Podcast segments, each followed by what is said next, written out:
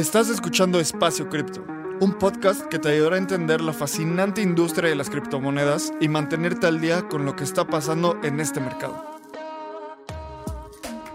Este espacio cada día se vuelve más relevante y es fundamental continuar entendiéndolo.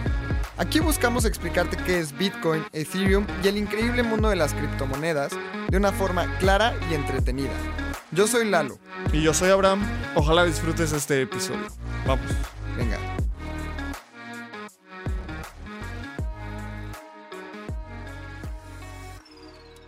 Hola y bienvenido a un episodio más de Espacio Cripto. El día de hoy estoy con Edwin. Edwin Ranger es CMO y co-founder de Velo. Y también participa dentro del equipo de Itlatam. En este episodio Abraham no nos está acompañando, así que únicamente estamos nosotros dos. Y la verdad es que es un episodio distinto. Creo que fue una charla muy sincera.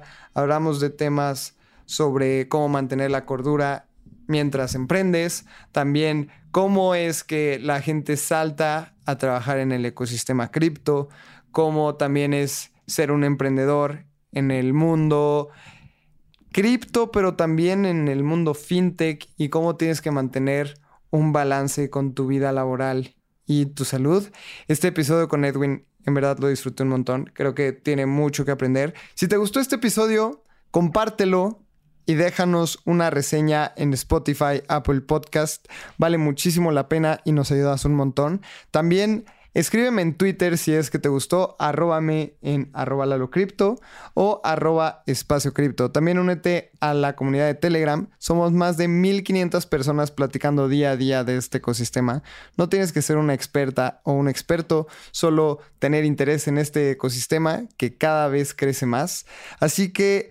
Sin más, te dejo en este episodio con Edwin y con nuestros patrocinadores. Así que muchísimas gracias y empezamos.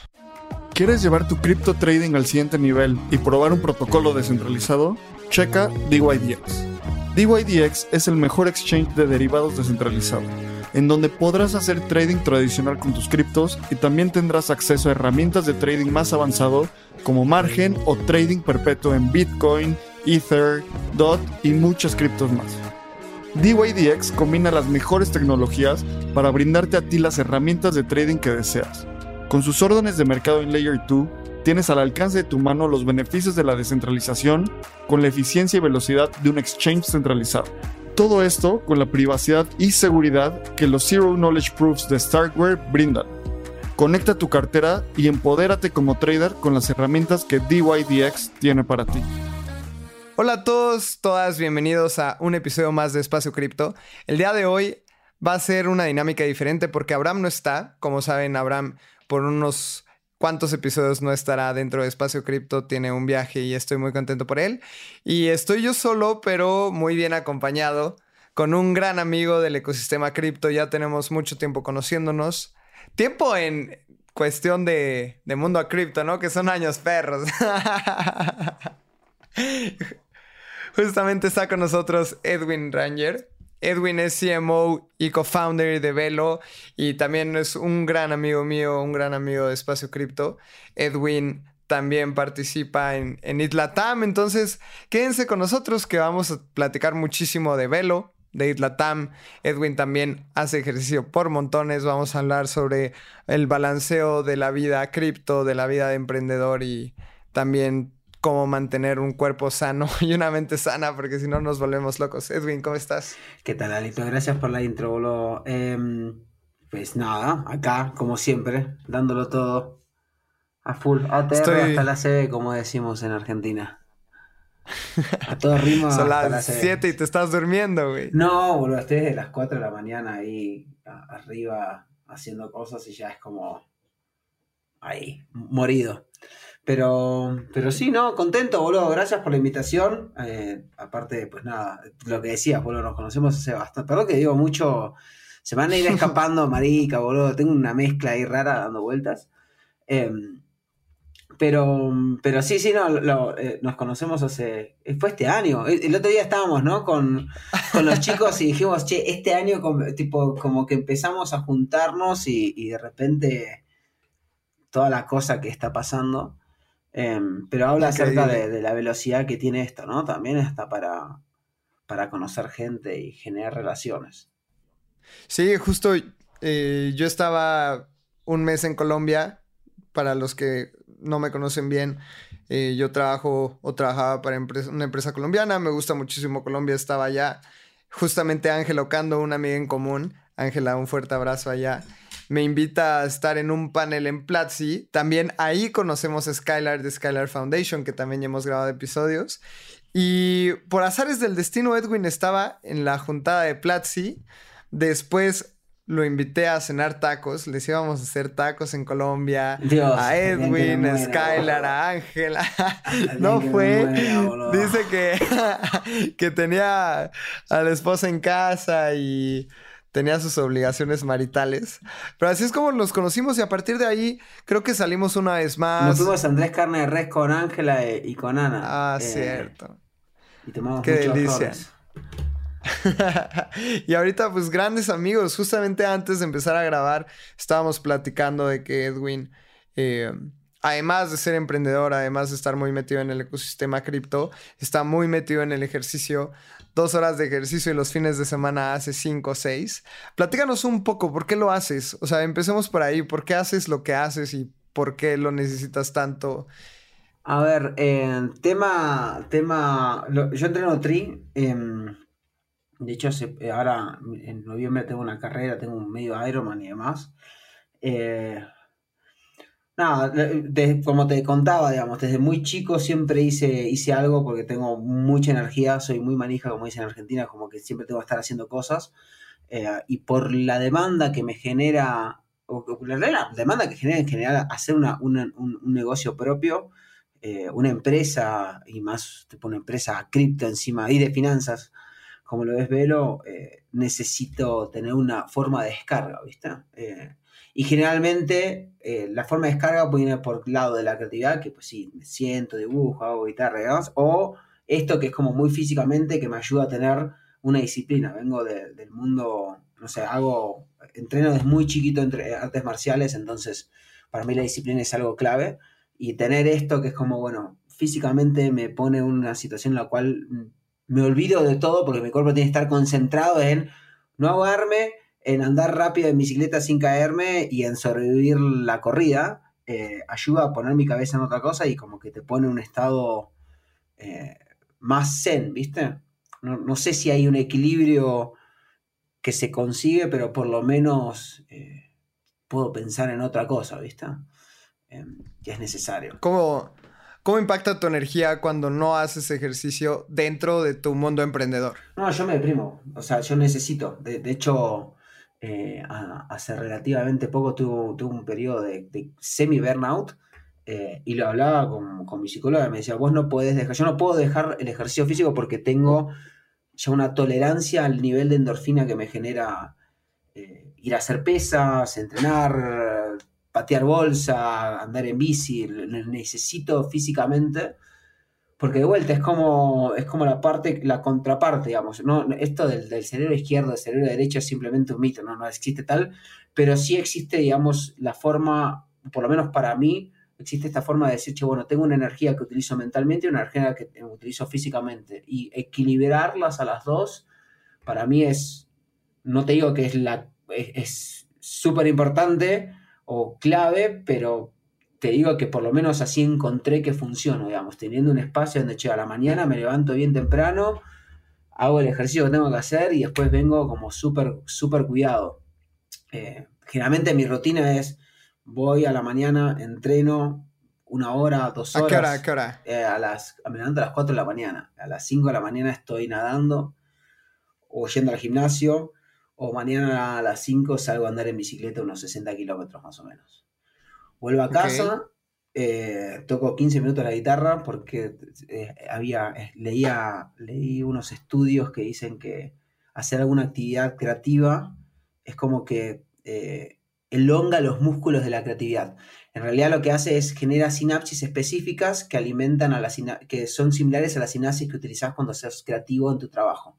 Entonces tocar guitarra 15 minutitos, aunque sea toco las, no sé, escalas, boludeo o, o dibujar algo así, como que te activa el cerebro en modo creativo, si querés, y empezás. Eh, si es que no tengo una mañana asquerosa de, de, de calls y calls y calls y calls. Em, pero es como que siempre tratando de encontrar ese lado para, no tanto para, para ser más productivo, que me parece hasta dañino, como decir, uh, tenemos que hacer productividad todo el tiempo, sino como más para, para ser más eficiente en las cosas y como más enfocado y estar más aware, odio decir la palabra, pero como estar más metido en lo que quiero hacer. Entonces cuando estoy metido Claro, en el, más el trabajo, es como metemos el trabajo a ver, che, ¿qué puedo hacer para mejorar lo que estoy haciendo en ese momento? Eh, tratar de ser la mejor versión, ¿viste? Claro, claro, y no, y en todo lo que haces, ¿no? O sea, yo creo que también estás súper dedicado al tema del ejercicio, pero también veo el trabajo de marketing que haces en Velo. Y yo creo que es un tema que es muy visible, o sea, podemos ver las redes sociales, yo creo que también veo muchas características de Edwin en el marketing de Velo y eso se me hace muy interesante y se ve como muy dentro de la marca. Y eso también es algo que, que se ve y es muy interesante cómo lo impregnas tu esencia, hablando...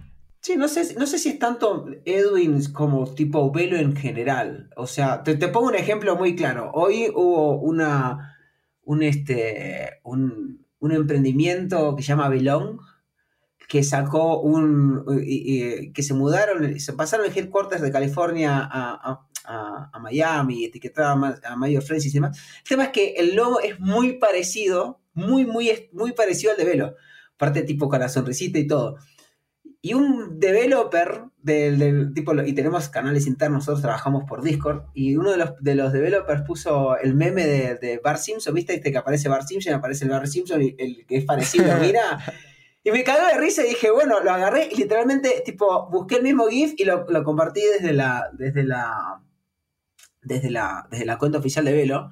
Ah, pues sí, ahí sí, pero tiene que ver con, justamente con el ambiente que se genera en Velo, sí tiene mucho que ver con, con, los founders que, y con las, los, los primeros hires que tuvimos, las primeras personas que entraron a trabajar en Velo.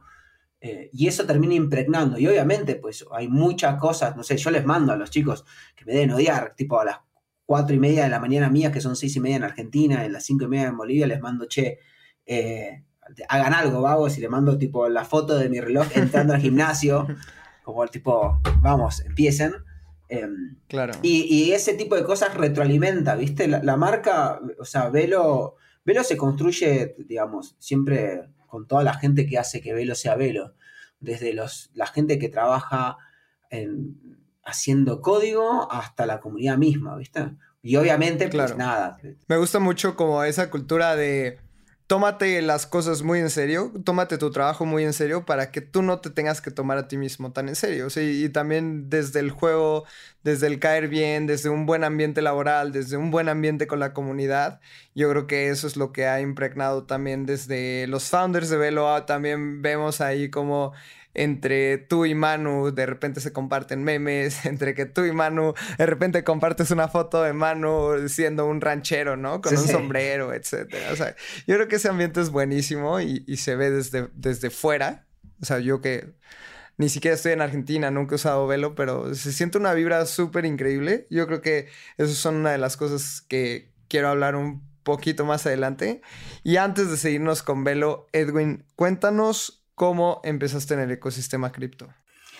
En el ecosistema cripto comencé en el 2016 17. Em, yo todavía trabajaba en el mundo web 2.0, trabajaba en, en una agencia creativa interna de Google que se llamaba Desu, que básicamente lo que hacían era como, bueno, venía alguien, no sé, Unilever venía y ponía mucha plata en YouTube y decía, bueno, ustedes pueden trabajar con este grupito y éramos el grupito de locos que lo que hacíamos era tomar todas las tecnologías que tenían Google y hacíamos ideas publicitarias. Entonces, no sé, hacíamos desde un espejo inteligente que medía la dilatación de tus pupilas, las pulsaciones que tenías y tu, y tu posición y tu, y tu posición corporal para determinar cuánto te gustaba el outfit que tenías puesto a, eh, no sé, tipo un, un, no sé, Google Doc con- donde la gente estaba haciendo un, un este, ¿qué llama esto?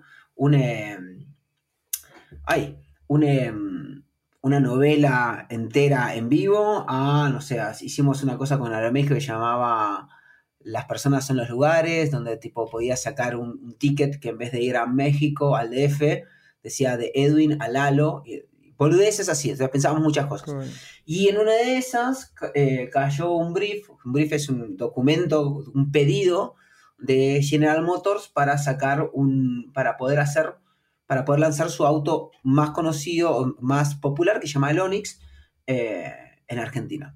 Y entre las ideas, y como no, yo siempre fui muy nerd desde muy chiquito, em, sigo siéndolo, muy curioso, muy inquieto mentalmente también, como decir, che, bueno, quiero ver esto. Tenía mucho acceso a información y había descubierto que había una cosa llamada criptomonedas. Y sabía que existía las criptomonedas y que existía Bitcoin. En ese momento solamente sabía que existía Bitcoin.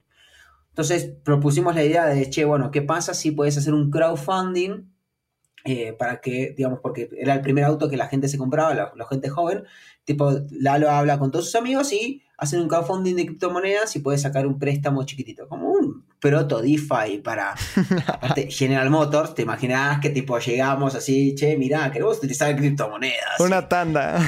es hermoso, boludo. No, no, la cara, la cara aparte, es, es, todo, todo, todo, charlas acerca de, de, momentos de Edwin presentando ideas eh, publicitarias locas a, a, gente con sacos y corbatas. Em, pero bueno, pero claramente nosotros no sabíamos, o sea, yo no sabía, digamos, tocaba de oído, entonces lo que hacíamos generalmente era buscar a expertos. Y es lo que generalmente se hace en la industria publicitaria si trabajas en buenos lugares y con buena gente.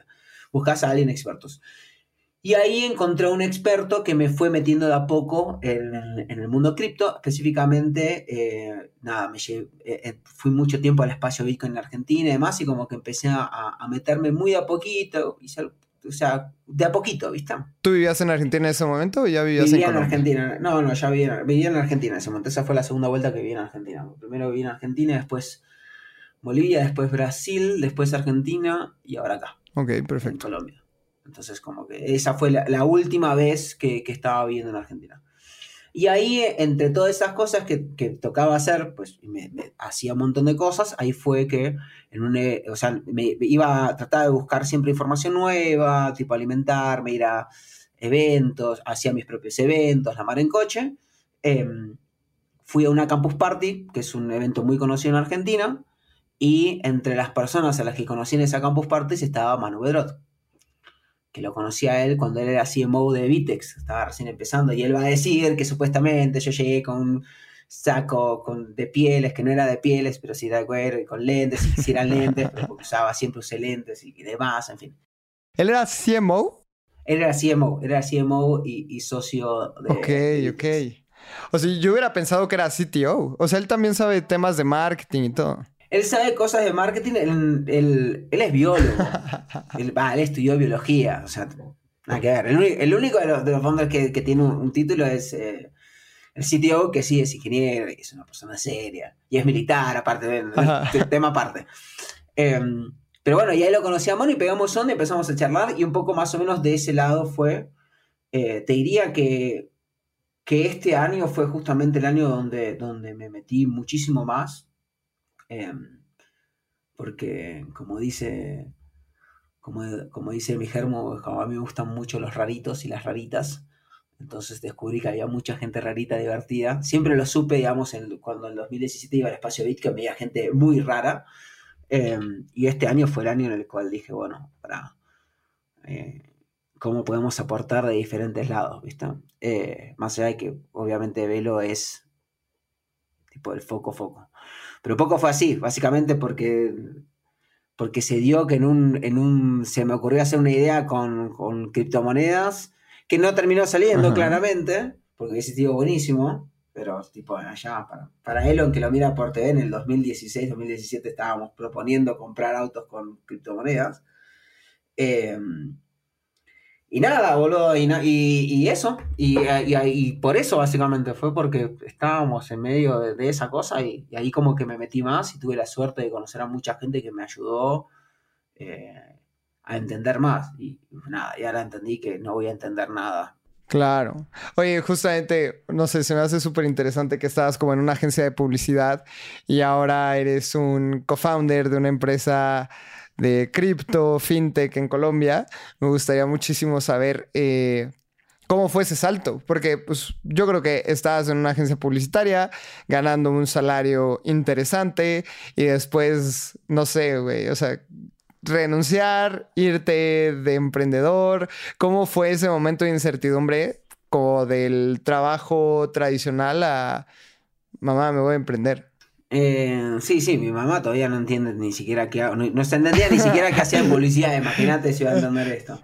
Eh, Nuestras mamás piensan que trabajamos en Bitcoin. Sí, es algo, algo, ya ni, ni, intenta. Em, la verdad que fue todo muy natural. Em, yo recibo la primera, la primera llamada de Manu, empezamos a hablar en marzo del 2020, si no me equivoco. Me llamó, che, mirá, estoy con esta idea. Había otra persona, había otro cofounder en ese momento que era eh, con el que estaba pelotón la idea y empezamos a charlar. E inicialmente mi trabajo, yo en esa época, yo ya había trabajado en startup, ya había trabajado en Platzi.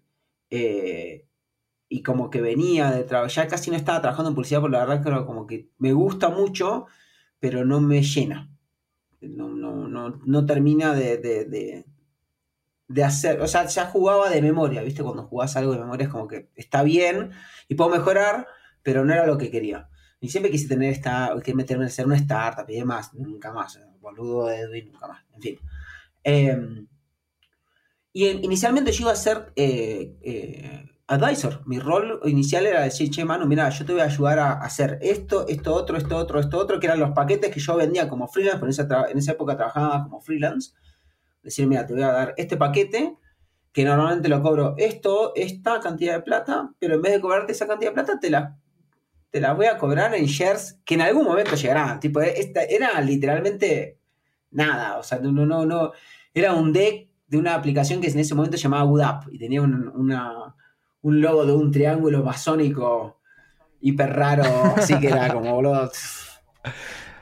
O sea, recibiste pago en promesa, o sea... Eh, sí, sí, o sea, empecé a, empecé a charlar eh, y, fue como, bueno, eh, me fue gustando mucho el, proyecto, se fue sumando gente y era todos los fines de semana hablando con ellos, tipo, era como, che, todos los fines de semana charlábamos, me acuerdo, tipo, tengo la imagen clara de yo estar con los auriculares. Eh, hablando mientras lavaba los platos el domingo, ¿viste? Che, no, capaz que tenemos que hacer esto otro, que sé, que de papá. Y se fue sumando gente eh, cuando no había ni un peso, ¿eh? Tipo, se fue sumando. Eh, en esa época estaba Fio, que era, y era la que iba a ser la CMO, se sumó Hanna también, se sumó un montón de gente, em, y que por X o Z motivo, eh, en un momento pues, Fío se, baja, me acuerdo que creo que empezó más o menos en abril, mayo, una cosa así. ¿De este año o del 21? No, del 2020. 2020. Ok, ok. Em, porque ahí empezó el, prototipo de la idea. Eh, y viene Manu y me dice, che, vos querés ser CMO y todavía no había plata, no había nada. Era como, bueno, está bien, qué sé yo, lo hago en mi no tiempo libre, ¿viste? Porque siempre tenía que hacer cosas, entonces, bueno, dale, sí, como quieras, va. Em, acepto eso en octubre. En noviembre entra plata, no, en diciembre entra plata de Presits. Y pues de repente, nada, era CMO y me dije, vos estás del principio, vas a ser co-founder, chao.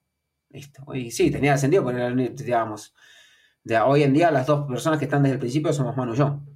Eh, ver... O sea, esto fue diciembre de 2020. Diciembre de 2020. En enero de 2021 empezamos ya a construir todo lo que terminó siendo Velo. Septiembre del 2021 sale la beta ah, abierta. Uh, cerrada en realidad. O sea, duró un año en construir Velo sin salir a clientes. Ok, y tú ya tenías una pre-seed. Sí.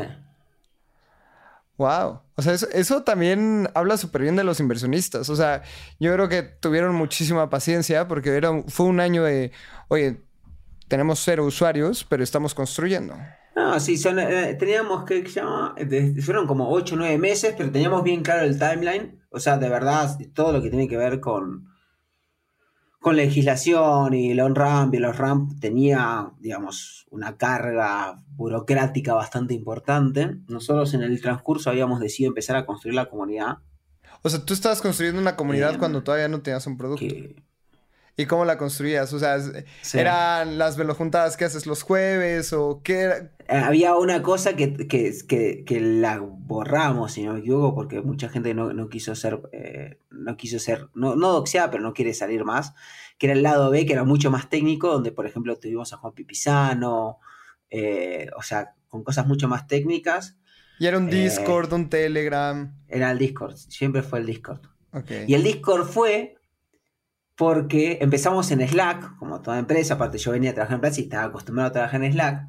eh, y cuando empezamos Claro. no teníamos un peso, no teníamos la preset. Yo dije, boludo, no, hay que hacerlo en, en Discord, porque yo ya venía eh, eh, haciendo un par de, de- siendo parte de algunos Discords de... mm, de- tenía, había una comunidad muy grosa de un pibe que para mí es probablemente la persona, una de las personas más brillantes que hay a nivel mundial, que se llama Venkatesh Rao, que es un, es un loco que, entre otras cosas, eh, ayudó a bajar a tierra lo que en su momento fue la tesis máxima de, de A16Z, que es el Software It in the World. Él es la persona que, a la cual llama eh, eh, Mark Andreessen para poder bajar a tierra eso. Es un pibe que tiene una cabeza muy grande y él generó una. Él tiene un, blog que se llama Ribbon Farm. hizo esta cosa que se llama The Jack Collective, donde encontrabas a todos em, consultores. Pero te estoy hablando, tipo, yo era, yo era, entre comillas, consultor de marketing porque me dedicaba a hacer eso, que era tipo la gig economy, pero era un diferente gig economy. El tema es que, boludo, eh, era, eh, esa fue la primera vez que tuve un, un- un- encuentro con las posibilidades que tenía una comunidad y, un, y un- algo similar a una DAO, pre-DAO, antes de que supiese que era ni siquiera una DAO, eh, donde, boludo, estaba al lado de, tipo, yo hacía marketing, pero había un tipo que era consultor de energía nuclear para Costa Rica, ¿me entendés? Era como gente re rara, eh, rarito, siempre me, atra- me, trae- me atraen, y, y dije, no, capaz que tenemos que hacer un Discord, porque pues no lo pagamos, es gratis, le metamos. Y uno de los advisors nos dijo, sí, mirá, nos, eh, después se ríe el Discord, qué sé yo, y dije, bueno, vamos para Discord. Entonces empezamos a tener, y hoy en día el Discord es así, tenemos la parte del trabajo, que la ve solamente la gente del Team Velo, y la parte de, la comunidad. Y la comunidad fue tipo, bueno, a ver, pará, chicos, miren, estamos armando esto, Manu es más o menos, con- es ah, muy cono- bast- bastante conocido en el mundo eh, cripto en Argentina, porque viene hace rato construyendo, Vitex lo construyó hace un montón de tiempo y demás, entonces es un buen influencer en ese sentido.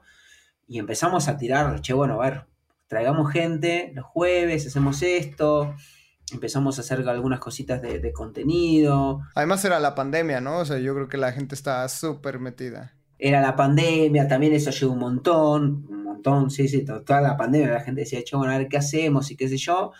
Y la promesa era eso, tipo, ibas y cada tanto mostrábamos alguna cosita de la app o dábamos un spoiler, ahora cada tanto, ahora menos, porque la verdad no tengo tiempo, porque generalmente los viernes era como un viernesito de spoilers y, che, a ver, estamos haciendo esto, ¿qué les parece? Eh, y esa dinámica fue creando justamente eh, una comunidad bastante, bastante interesante, que fue también la intención, digamos, la intención siempre fue ir llevándolo para ese lado. No, y además es una comunidad súper eh, engaged. O sea, realmente publicas algo en la comunidad y ya toda la gente te está contestando. Recuerdo cuando me invitaste, era enero del- de, este año. O sea, tú tenías dos meses de lanzar el producto. Y la comunidad está súper metida. Sí. Me acuerdo que hablamos muchísimo de NFTs, la, la comunidad haciendo un montón de preguntas. Eh, yo creo que es una comunidad que sabe mucho, pero que también no se toman todo tan en serio. Hay un montón de comunidades súper tóxicas, que es como, no, arriba Bitcoin, y si hablan de otra tecnología, este, son puros scams y ustedes no deberían de estar aquí en este grupo. Y no, yo creo que Sí, algo sí. que me gusta un montón de Velo es que es como una comunidad súper cariñosa y eso está súper interesante. Y yo creo que también es un logro mismo de ustedes, o sea, que estén tan involucrados en la comunidad con todo lo que tienen que hacer. Ahí Manu también anda tuiteando cosas de la comunidad, todo el tiempo está contestando cosas en Twitter. Eso se me hace súper, súper interesante. Pero bueno, estábamos hablando de que lanzas, lanzaron el producto como en noviembre, diciembre. Al día de hoy, ¿cuántas personas trabajan en Velo Y si tienes un estimado de número de usuarios. De usuarios, no sé si te puedo decir, creo que estamos por medio millón, por ahí una cosa así, si no me equivoco. No puedo decir. Y cantidad de gente que trabaja en Velo, eh, estoy revisando WhatsApp, porque no. En el grupo de WhatsApp de Velo Joda First and Only, que es eh, que aparte yo en una época era como que querían todos trabajar por ahí y tengo todavía hasta ahí en, el, O sea, todo el mundo quería trabajar en WhatsApp. Terrible. Y, terrible, y yo tipo, y todavía está puesto en, en, la descripción, si es de laburo, a Discord en mayúsculas. sí, no, es que y ahí somos 33 personas, no sé, debemos ser 34, 35 personas más o menos. Está, sí, sí, es, mucha gente. A mí se me hace pequeño, o sea, em, para, para el, todo lo que hacen, 35 personas en una empresa de tecnología se me hace muy poco. O sea, también, no sé, hemos visto FTX, ¿no? Que dicen que con 11 desarrolladores lograron hacer eh, lograron ser unicorns. Bueno, eso es un caso súper excepcional y yo creo que tienen a Sam, que también es una persona impresionante y tiene una visión increíble. Pero lo que está haciendo Velo con 35 personas es de celebrarse. O sea, ¿por qué, ¿por qué no han contratado más? Eh, porque estamos en bear market, boludo. o sea, sí están buscando sumar gente al equipo. No, no, siempre, siempre estamos buscando gente. O sea, uno de los, de los trabajos como founder es siempre estar buscando Siempre estar, siempre estar contratando, siempre estar en proceso de contratación. Eh, la realidad es que tenemos mucha suerte. Eh, suerte barra, somos muy cuidadosos y cuidadosas a la hora de, ver qué personas entran, ¿viste? Tratamos de que... Eh, esto que vos decís de, la onda que se ve, qué sé yo, la forma en la que trabajamos, tenemos un nivel de exigencia muy alto que no es para todo el mundo. Eh, y también la forma en la que trabajamos no es para todo el mundo, quizás, ¿viste? Entonces, tratamos de cuidar mucho eh, esos procesos. Antes lo hacíamos de forma intuitiva, ahora entró Andre, que es la persona de Char, que, hasta el día de hoy no sé por qué no renuncia, porque las cosas que vio en la primera semana habrían asustado a cualquier otra persona. Eh, pero, pero sí, justamente, justamente tiene que ver con eso, con, con cuidar a la gente que entra y tratar de, que la gente que entra, pues nada, eh, tenga algo, sea, sea, sea, sí, tengan esa cosa bien velo, ¿viste? Hay que cuidar muchísimo la gente que entra porque una mala contratación te puede influir a un montón de gente, ¿no?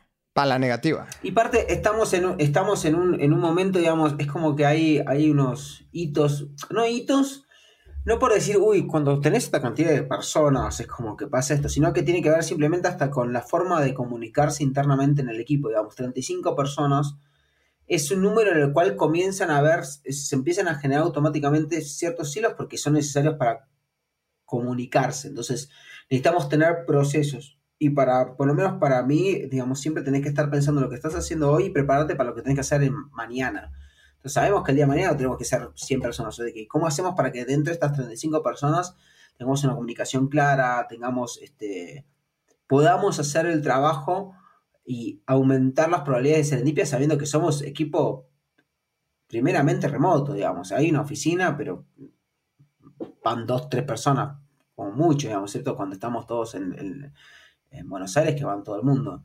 Entonces, eh, tiene que ver también con no crecer por crecer, sino crecer de una forma sana. Eh, tanto, tanto por lo que le damos a las personas que usan velo, como por las personas que conforman velo, ¿viste?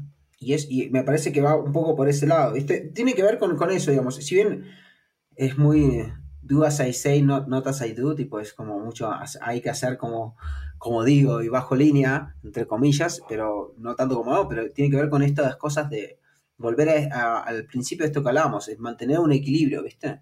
Porque si empezás a crecer a lo loco, con contrataciones y demás, y no, no cuidás a lo que, a lo que te llevó, a, lo que, a lo que hace que vos seas vos, ¿viste? Y si bien es necesario quizás que lo, hacer cosas nuevas para poder llevar al siguiente nivel, tengo la certeza, o por lo menos la intuición, ni siquiera la certeza, pero tengo la intuición de que es importante tener ciertos procesos, ciertas formas de hacer las cosas que ayuden a que el día de mañana, cuando seamos muchas, muchas más personas, se mantengan ciertas cosas. Si no, boludo, después termina siendo, ah, che, te mando un mail y te mando lo otro, ¿viste? Igual también hay mantener un equilibrio, ¿no? Porque la diferencia entre el proceso y una burocracia es un mail de más. O sea, es muy finita. Em, pero tiene que ver con eso, ¿viste? Estamos tratando de, mantener el equipo. Eh, nada, quiero. Queremos. Queremos tanques, o sea, tipo, hemos tenido procesos de contratación que es así, en donde tenemos, generalmente lo que hacemos es, está la persona, eh, la, está la persona que, que va a ser su manager directo, que le hace la, entrevista, después alguna otra persona X, la de echar o generalmente tiene la de echar, y después como que tiene la persona tiene alguna charla, digamos, o con Berti, que es el CTO del otro co-founder, o con Manu o conmigo. Ok, siempre como un filtro de un co-founder. Sí, como más que por un filtro para ver, che, esta persona... Encaja. Tiene algo que sí o que no, encaja o no encaja. Eh, y ha pasado eso, digamos, donde la, las últimas dos contrataciones que tuvimos de. No, de hecho, digamos, las contrataciones que tuvimos de marketing fueron todas, che, mira, sí, vamos. Y así como terminó la, la, entrevista, hablaba con Manu y me decía, dale, de una, listo. Y al tipo a la tarde. Ya tenía contrato. esta es la oferta, venís, te venís para adentro. Sí. Eh, y generalmente funciona de esa forma, ¿viste? Es una cuestión muy de muy, muy, todavía podemos hacer que algo sea de estómago. El tema es que cuando crezcamos, ¿cómo hacemos para que eso sea de estómago? También tiene que ver con esos. Esos son los problemas, si querés, que también hay que resolver. Eh, así como está la trifecta de la seguridad, la escalabilidad. Eh, ¿Y cuál más será? Escalabilidad. Es escalabilidad, eh, descentralización descentralización y seguridad. Bueno, lo mismo a nivel, a nivel de seguridad. crecimiento orgánico de algo que está generando un servicio para las personas. Claro. No, y también este tema es súper importante y no es la única empresa que he escuchado que hace eso. O sea, también en Bitso, en su proceso de contratación, siempre hablas por un co-founder y yo creo que el check cultural y el check eh, es súper importante. También este tema, siempre lo digo un montón, como que te contraten por tu aptitud, pero que te, te quedes por tu actitud. Normalmente ni sabes qué vas a hacer en un startup. Eh, o sea, sí, vas a entrar a un puesto de marketing, pero ¿qué significa hacer marketing? ¿no? O sea, puede ser súper relativo. Eh, en desarrollo, no sé, cada, cada, empresa tiene sus frameworks, tiene sus maneras de trabajar. Sí, vas a codear, pero cada una tiene su fórmula para hacerlo, ¿no? Y que te contraten por tu actitud va a valer mucho más que por tu actitud. Normalmente las primeras tres semanas que entras a una empresa estás súper perdido. Después tu actitud te va a llevar a donde quieras. Y eso es algo que, que quiero entrar más porque te invité también para hablar de los builders porque está como muy de moda este tema de los hackathons. Eh, acaba de pasar el hackathon de Ciudad de México, viene el hackathon de ETH, Bogotá, viene DevCon. Y normalmente existe este tabú como si quieres ser emprendedor en el, en el espacio cripto, tienes que saber desarrollar código. O sea, saber desarrollar, saber código, ser un ingeniero en sistemas, etc. Eh, platícame sobre este tabú. Yo creo que es un tabú en toda la TAM, pero qué tan cierto es, qué difícil, qué tan difícil es emprender no, saber de no sabiendo de tecnología y qué es lo que has vivido en tu experiencia. Pues mira, a ver, de, tecnología creo que hay que por lo menos saber algo, no en el sentido de saber codear, pero sí interesarse, digamos, en lo que hay detrás, porque te ayuda a entender justamente las posibilidades que tienen. Ahora, eh, me parece que los incentivos a la hora de conseguir personas que vengan a construir en cripto en este momento están demasiado puestos en una zanahoria que tiene que ver con hacerse rico, no necesariamente especulando con monedas, eh, sino también hasta de los salarios, y no necesariamente con construir algo que realmente tenga valor para la humanidad del día de mañana. Eh, y esto hace que sí, obviamente, uy, soy developer Solidity, voy a ganar 200 mil dólares por año.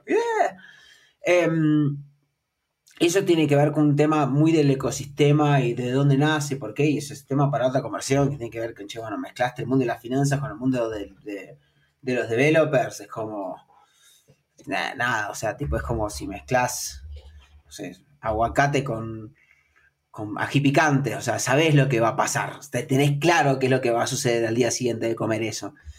Em, pero creo que se necesita mucho más de otro tipo de personas, digamos. Cada, siempre estuve esto de los hipsters, los hackers y los hustlers, pero se necesita también pensar como hippie, digamos, pensar en la escalabilidad de todas las cosas.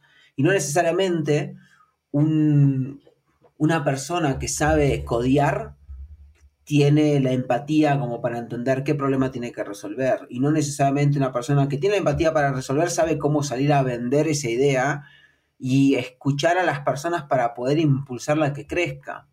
Eh, se necesitan de todas estas personas. Se necesita gente que sepa hacer ecosistemas, se necesita gente que sepa hacer comunidad, se necesita que hacer gente que, que, pueda, tipo, el día de mañana hacer entender a esto. Se necesitan divulgadores, divulgadoras, se necesita un montón de otras cosas alrededor del ecosistema que tienen que ver para mí con, por un lado, la pluralidad de voces que veo que falta a nivel, a nivel ecosistema, porque es verdad, somos los dos hombres y géneros latinos con cierto nivel de privilegio, eh, y que no es todo el mundo así, eh, necesitamos muchas más pluralidad de voces y también pluralidad de gente que venga a hacer cosas diferentes. Estamos, está bueno, a mí lo, que más me gusta de los NFTs no es la parte falopa o de, un montón de cosas, sino que, no sé, viene gente como Farcas, que es un ingeniero que termina haciendo arte y le pone otra mirada y le pone una mirada más humana que escuchás la historia y te, decís, boludo, estoy haciendo, o sea, me estoy quejando de boludeces.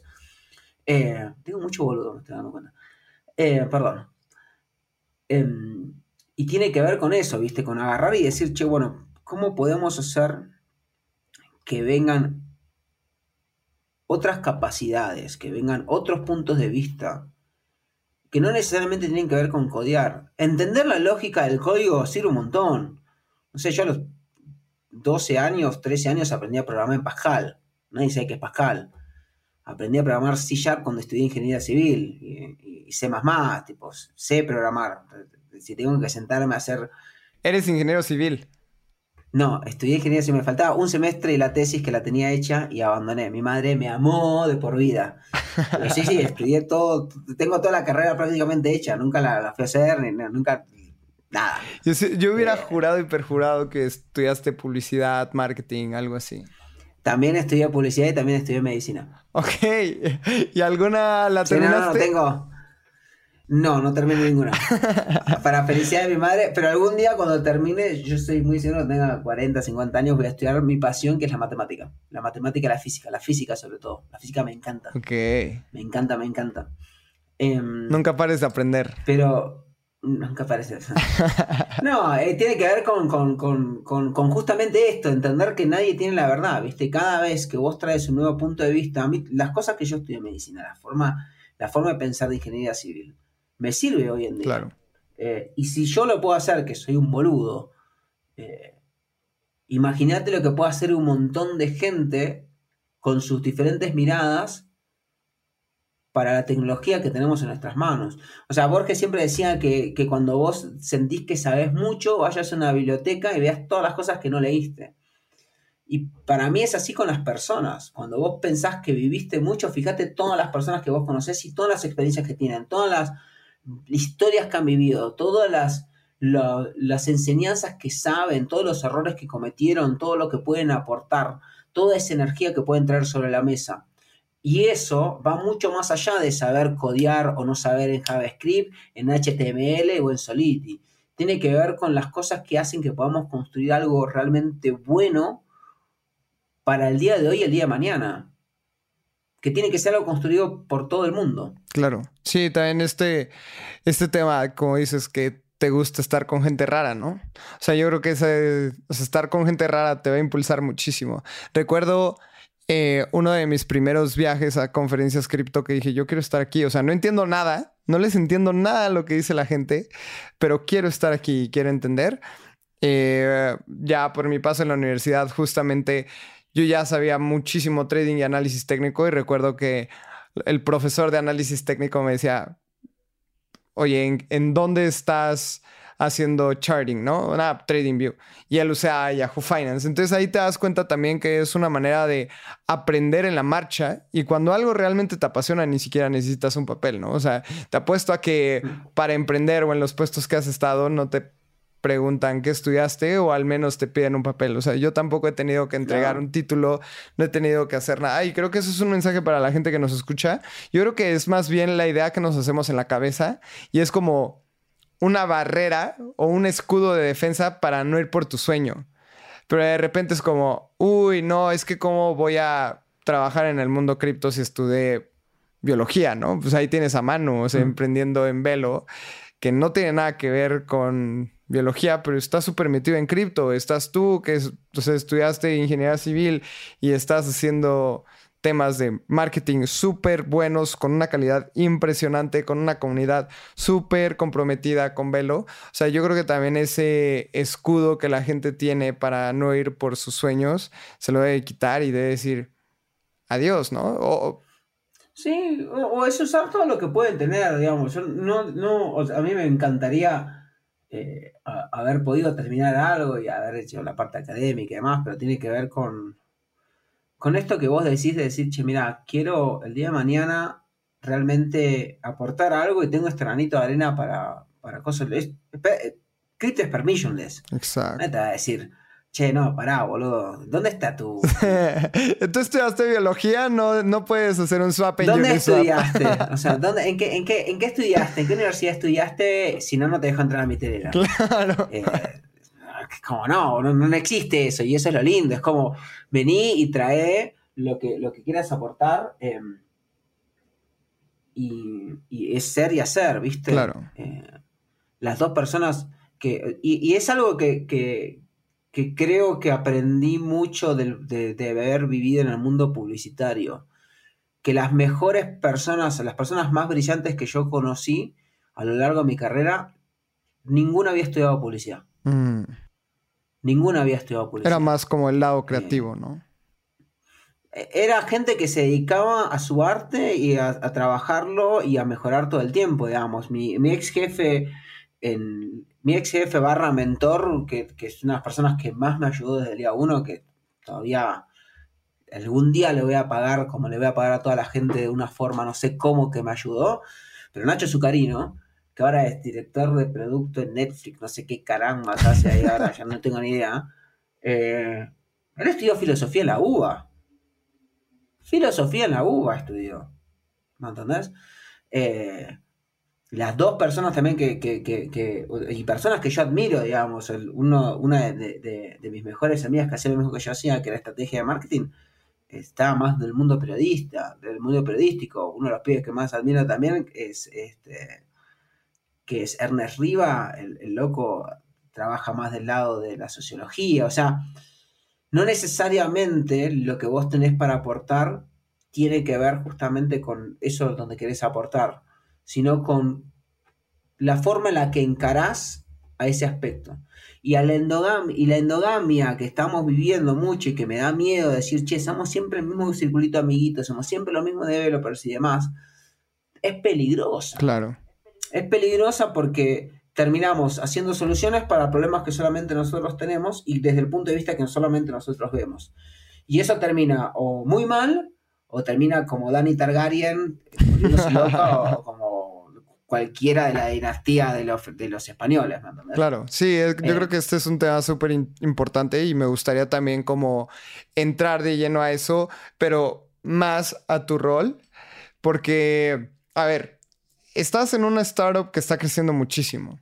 Eh, tus niveles de crecimiento en nueve meses han sido impresionantes, estás contratando gente, eh, probablemente venga expansión a otros países porque no te quieres quedar nada más en un país. Entonces, como que siempre buscas el crecer y expandirte como empresa y como persona. me gustaría saber muchísimo a ti, Edwin, como CMO y como atleta y como colaborador de Ilatam, que ahorita vamos a entrar a eso. ¿Qué es lo que más te quita el sueño cuando te vas a dormir? O sea, que si empiezas a pensar en eso, dices, no, eh, no dormí hoy tanto para bien como para mal. estoy haciendo lo suficiente. Ok, siempre te preguntas eso. Esa la, siempre me pregunto eso, si estoy haciendo lo suficiente. ¿Y en qué momento te duermes? O sea, ¿cómo, cómo validas esa idea? No, no la valido. Lo que hago es me levanto al día siguiente, me rompo el tuje entrenando, entonces a las 10 de la noche ya estoy medio muerto y a las 11 después de leer muero. no, nunca soluciono el problema. me canso, me canso y no lo soluciono. Pero me mantiene activo. Eh, es un temón, ese tipo de tema y mucho de mi psique de, no estar haciendo lo suficiente. Eh, ¿Y crees que estás haciendo lo suficiente? No. ¿En qué sentido? No. ¿En tu carrera laboral? En ninguno. En todo. En todos los aspectos en los que estoy haciendo cosas, nunca estoy haciendo lo suficiente. ¿Y desde hace cuándo te preguntas eso? Desde que tengo... Mi mamá el otro día me decía una cosa que me hizo caer de risa. Que cuando era chiquito a mí me preguntaba, me decían, hace una persona comiendo en helado y yo hacía una heladería. Es un problema que yo tengo, tengo soy muy ambicioso. ¿Y qué, qué nos platicas sobre la ansiedad sobre eso? Ah, hay que tratar de mantenerlo con calma. Intento. Tengo cada dos semanas una charla muy intensa con mi psicóloga al respecto de cómo bajarlo. Em, creo que tiene que ver también con cada tanto darse un respiro y decir, para, llegamos hasta acá. Eh, y también aplica para mí y para la gente con la que trabajo, ¿viste? Eh, conmigo mismo también, no sé, tipo el otro día eh, intenté, sin haber entrenado lo suficiente, subir el puerto de montaña más largo del mundo, que lo hacen literalmente ciclistas profesionales. Son 80 kilómetros subiendo. Subí 76 y frené y dije, no, no puede ser, no voy a llegar. Aparte estaba poniéndome frío. Yo ya casi morí de hipotermia cuando tenía 15 años haciendo una de esas pavadas así. Y al principio dije, no, estuvo mal. Y eso fue una semana después de haber hecho mi primer medio Ironman. Entonces es como que digo, no está tan mal no llegué a donde quería, pero no está tan mal. Y después digo, no, pero debería haber llegado, estaba ahí a cuatro kilómetros. Como que es ese, ese, ese equilibrio, creo que, que, tiene que ver con la personalidad de cada uno. A nivel pragmático, te diría que, que está bueno ser comprensivo con, con, con, tu propio ser. Decir, che, bueno, para. Mm.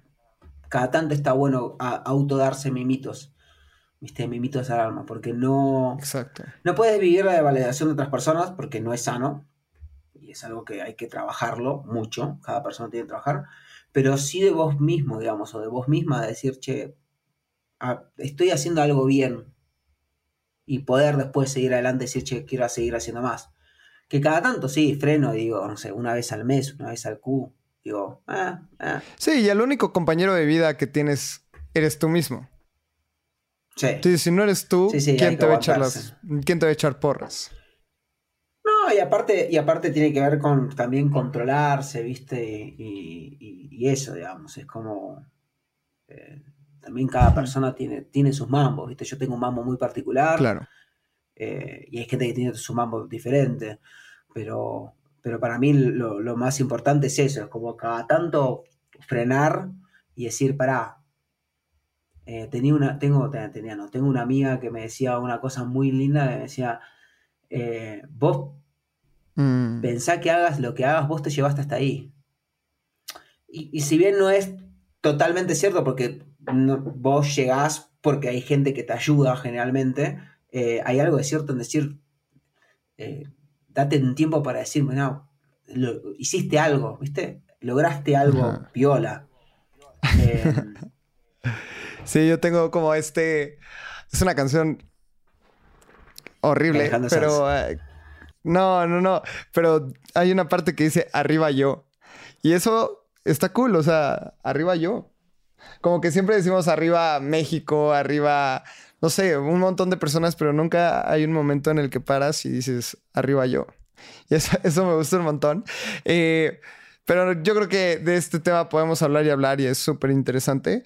Pero ahora quiero platicar contigo, Edwin, porque quiero llevarme esta, esta charla a Islatam. O sea, sé que tú estás en parte del equipo de Islatam. ¿Qué es Islatam y cuál es el objetivo? Ah, pues la verdad que lo que ayudé a hacer en Islatam fue mínimo más que nada de la parte de comunicación, ayudar un par de cositas de timelines y demás. Em, yo no puedo hablar por Itlatam en sí, te digo lo que para mí significa, que por eso me lo terminé tatuando. Para mí, eh, es algo muy lindo que, que, es simplemente una manifestación de, de una comunidad que quiere hacer cosas que van más allá de sí mismas, ¿viste? Es el trascender sin ego.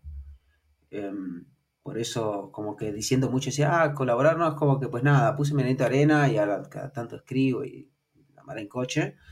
Eh, y tiene que ver con, con, eso, justamente en ayudar a, hacer crecer a, a, otras personas, ¿viste? A otras comunidades. Latinoamérica necesita tener ese espacio de, de vuelta, de mostrar, de traer nuestro punto de vista a esto que se está construyendo. ¿Viste? Y creo que pues tiene que ver con eso, con de qué forma lo hacemos. El, día, o, el, el, día de hoy puede ser eventos, el día de mañana puede ser otra cosa. Eh, va mucho más allá de, de, un logo, va mucho más allá de un evento, va mucho más allá de, de, las personas que están involucradas y las que no, ¿viste? O sea, más allá de una comunidad es como una corriente, es un movimiento, por así decirlo no sé si le pondría un número como movimiento de vuelta, no me corresponde a mí, creo que le corresponde a lo, a lo que venga después. O sea, creo... Pero podríamos decir que el día de hoy es una comunidad. Sí, es, una, un lugar donde, donde podemos, donde se está buscando alimentar otras comunidades. La idea es justamente ayudar a que surjan más comunidades. Yo lo jodía cuando teníamos reuniones, es que para mí tiene que ser como cuando los Ramones eh, iban de gira los Ramones iban de gira y aparecían 50 bandas de punks en cada uno de los pueblitos donde iban de gira. Eh, y un poco, pues, a, mediano plazo, me a, mí particularmente me gustaría que ayude a que el día de mañana haya, no sé, eh, comunidades en diferentes lugares, de lugares que ni siquiera sabemos que hoy están en el mapa, ¿viste? Porque siempre terminan siendo en los mismos lugares, en, las mismas ciudades. Y tiene que ver con esta generar pluralidad de voces y empezar a generar y demostrar, che, mira, es posible, mira, venía acá te ayudamos a, hoy en día te ayudamos a traer este conocimiento que generalmente está del otro lado del mundo, eh, con precios en Europa, porque siempre se piensa ahí, bueno, ¿cómo hacemos para ayudar a que la gente tenga mejor acceso a eso? Y, eso después genera un, círculo virtuoso, ¿viste? Em, por eso es como que, pues nada, lo que pude hacer en su momento, me hubiese gustado hacer mucho más, me gustaría hacer mucho más, no me da el tiempo para hacerlo. Tiene que ver más como, bueno, escribo jueguitos de palabras o les hago, mira, para mí deberíamos salir de esta forma, de esta forma, de esta forma, tendremos que hacer este programa acá porque esto nos ayuda a generar la comunidad, cómo podemos activarla. Eh, pero después está, hay gente que se dedicó a de encontrar a la gente que hace catering, a sacar las fotografías, a traer a la gente que son los speakers, a, ver que los speakers tengan exactamente todas las cosas que necesitan con HDMI, HDMI Plus, el, keynote, o sea, es un esfuerzo de muchísima gente em, y creo que un hombre solo no puede hacer nada, como dice Gurchev, pero mucha gente alrededor de algo puede hacer muchísimas cosas y Etlatam es un poco la manifestación o una demostración de eso. Eh, por lo menos para mí, de vuelta. Otras personas es otra cosa, digamos, desde mi, mínimo rol. Tuve la suerte de verlo nacer, si se quiere, o de, seguirlo desde cemento, como decimos en Argentina. Pero, no, hay gente que hizo mucho más que yo, boludo.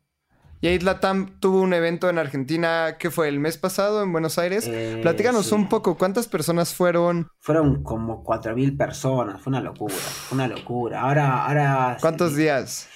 Tres días, iban a ser cuatro, pero Bull Market. Bear Market. Eh, Bear Market, sí, Bear Market, ya estoy hecho mierda. Bear Market y, y, chao. Eh, y fueron tres días. La verdad que la gente yo creo que la gente va a ver mm, lo que significó Etlatam de acá a dos, tres años. Em, y va a entender o, se van a ver las consecuencias reales en dos, tres años. No, vino, vino, gente muy, muy, muy linda, muy grosa. Eh, nada, se, se, hizo una curaduría muy, muy piola de la gente que fue a hablar. Los side events estuvieron muy lindos. O sea, se conoció gente, que eso, que eso fue lindo, hubo unas interacciones muy copadas. Em, personalmente eh, creo que fue una de las experiencias más enriquecedoras y más como... Por eso me lo traté, porque fue como una cosa de decir, acá, acá está mi gente, ¿viste? Esta es mi gente. Eh, y esa sensación fue hermosa, la verdad que fue hermosa. Y ahora se va a hacer en, en Bogotá, el 10 del 10, y después, pues no sé, lo que venga. Yo hasta... hasta... Lo que venga, ojalá... Ojalá podamos tener un Isla Tam en México. Y justamente eh, para todas las personas que nos escuchan, hace unas semanas lanzamos una convocatoria para becar a seis personas y que fueran a Bogotá a DEFCON. Pues becamos a ocho personas, no fueron seis, fueron ocho, y vamos a asistir también a Isla Tam. Así que va a haber comunidad de espacio cripto yendo desde México a Bogotá. También becamos unas personas de Bogotá para que pudieran ir a DEFCON. Así que yo creo que son unos temas súper interesantes. Edwin, ¿vas a estar en Idlatam Bogotá? Voy a estar en Idlatam Bogotá, voy a estar en la DEFCON dando vueltas. Eh, estoy ahí hablando con un par de, de gentes para hacer unas salidas en bicis ahí, que hay muy lindo. Invítanos, invitas la comunidad. Eh, nada, no, no, se te espera, se te espera se te espera, se les espera, ahí vamos a estar ahí dando vueltas, me ven a mí, seguramente soy bastante reconocible porque tengo muchas canas eh, y siempre me he visto igual. El otro día nos dimos cuenta de eso. estamos todos iguales, boludo. Es increíble. Pantalón negro. Vestimos de merch de eventos cripto. Mi vestimenta consiste básicamente en o verse de eventos cripto o eh, ropa de teatro. Esa es el 95% de mi ropa. Creo que tengo tres camisas por ahí de la época que usaba camisas locas por publicitario. Eh, y, y hoodie negra, ¿no? Y hoodie negra toda la vida, sí. Que sirve para todo. Le pones un saquito, estás bien. No pones un saquito, estás bien. Si te corres, estás bien. Eh, no, no, pero los esperamos. La verdad que Bogotá, Colombia es un, es un país muy rico. Muy rico culturalmente, muy rico eh, desde la diversidad, desde su gente. Eh, Bogotá es una ciudad bastante interesante también para explorar. Muchas cosas divertidas tienen. Entonces, nada, esperar a ver qué cosas hermosas salen de, las conexiones que se van a dar justamente ahora en la DEPCON y en, el Tlatam. Y nada, a seguir, seguir construyendo y a seguir buscando gente, viste, que, que venga a aportar, viste. Si tenés buenas intenciones, tarde o temprano, viste, cuando el río, cuando el río suena es porque piedras traen, o sea que la gente se da cuenta si tenés buenas intenciones o no, y después las cosas caen en su lugar. Muy de acuerdo. Yo me llevo muchísimo de nuestra plática que no importa de dónde vengas, no importa que estudiaste, si tienes buenas intenciones, puedes aportar al ecosistema si esa es tu intención. O sea, yo creo que eso me llevo muchísimo. Edwin, te agradezco muchísimo por estar por acá. Yo creo que fue una plática un poco diferente al formato que estamos llevando en Espacio Cripto, pero muy enriquecedora. También un builder impresionante. Muchísimas gracias por estar acá Edwin, ¿cómo la gente te puede encontrar? ¿Cómo te puede mandar un tweet? ¿Cómo te puede escribir? A mí siempre estoy como Loco Sombrero en Twitter. Escríbame a Loco Sombrero siempre en Twitter tengo los DMs abiertos. Eh, posteo muchos memes y, fotos de mis perritos. Y cada tanto, ahora ya no tanto, pero antes posteaba que, cuando entrenaba. Pero por Twitter es la mejor forma de encontrarme. Eh, y, siempre que tengo tiempo me hago, los fines de semana generalmente me siento a revisar DMs, si no les contesto, pero por Twitter siempre me pueden encontrar. Después pueden ir a velo.app y y ayudarme a llegar a mis OKRs de fin de Q, por favor. Eh, y no, y no, y no mucho más. Eh, trate, no, lo importante es eso, es como tratemos de, de construir cositas para, para hacer un poquito mejor el mundo en el que vivimos. Muy, muy de acuerdo. Edwin, muchísimas gracias. Nos vemos muy pronto en Bogotá. Estoy muy emocionado de volverte a ver. Esta vez te acepto los, los tacos. Ah. Toda la comunidad nos vamos a llevar unos taquitos. No, te agradezco muchísimo el tiempo. Yo creo que este fue un gran episodio. Recuerden, si te gustó el episodio, déjanos un rating ahí en Spotify, que ya se puede, Apple Podcast, déjenos una reseña, valdría muchísimo la pena. Síganos en Twitter, estamos como arroba bueno, yo estoy como arroba Lalo Cripto. Abraham está como Abraham CR, espacio cripto. Por todos lados, únanse a la comunidad. También tenemos un newsletter. Saben que lanzamos tres artículos a la semana ahí.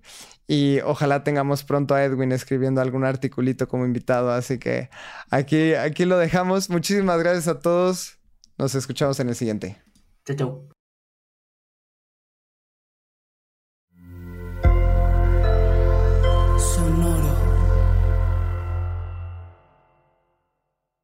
Este guion de Mundo Futuro lo escribió una inteligencia artificial.